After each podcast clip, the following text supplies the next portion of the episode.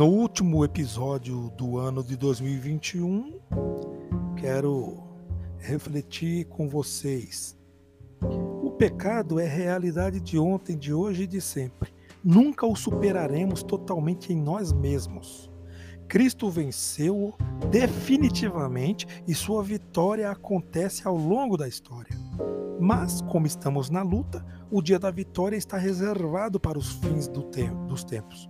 Até lá, viveremos a ambiguidade de uma realidade em que convivem graça e pecado. Estamos no processo da vitória pela força da cruz e ressurreição de Cristo. Nossa atitude só pode ser de esperança. Esperar é crer no amor. Cremos no amor de Deus, do qual nada nos pode separar. Muitas questões foram apenas esboçadas em alguns episódios para pensarmos na complexa realidade do pecado ou erro que cometemos. Entretanto, foram apresentados elementos que ajudam a redimensionar nosso cotidiano. Muitos cristãos viveram num tormento de consciência, especialmente quando não conseguiam superar algum problema e cometiam frequentemente faltas julgadas graves pela moral. Não se podia dizer que não sabiam o que faziam, pelo menos no nível comum da consciência. Entretanto, esforçavam-se por viver uma vida cristã coerente. Outros, pelo contrário, imersos numa vida de autopromoção, ainda que não visivelmente escandalosa, podiam dar-se o luxo de uma consciência acomodada, sem atentar para o fato de que lhes faltava uma verdadeira conversão a perspectiva que apresento a vocês questiona a fundo uma vida cristã conformista.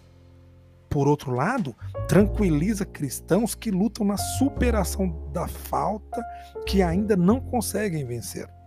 Tal perspectiva procura fazer jus à, tradução, à tradição cristocêntrica, em que a conversão e o pecado são apresentados como realidade que envolve todo o ser humano. Os atos são vistos no conjunto do histórico da pessoa. Na igreja primitiva, as confissões eram reservadas para os grandes pecados públicos daqueles que se reconheciam convertidos para uma nova vida. A prática da confissão oral, iniciada por monges irlandeses no século VI, teve um efeito renovador. Entretanto, mais tarde se tornou um peso enorme para o cristão devido a uma casuística crescente. A nova perspectiva aqui apresentada rediciona tal prática, expurgando-lhe elementos exagerados e odiosos.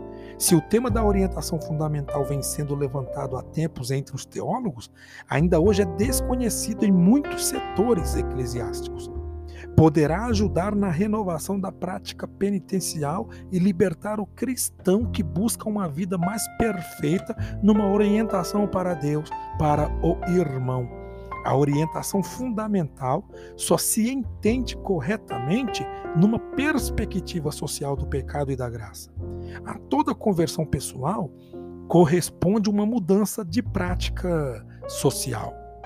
Enfim, neste último dia de 2021, espero que todos nós tenhamos a consciência das palavras de Jesus.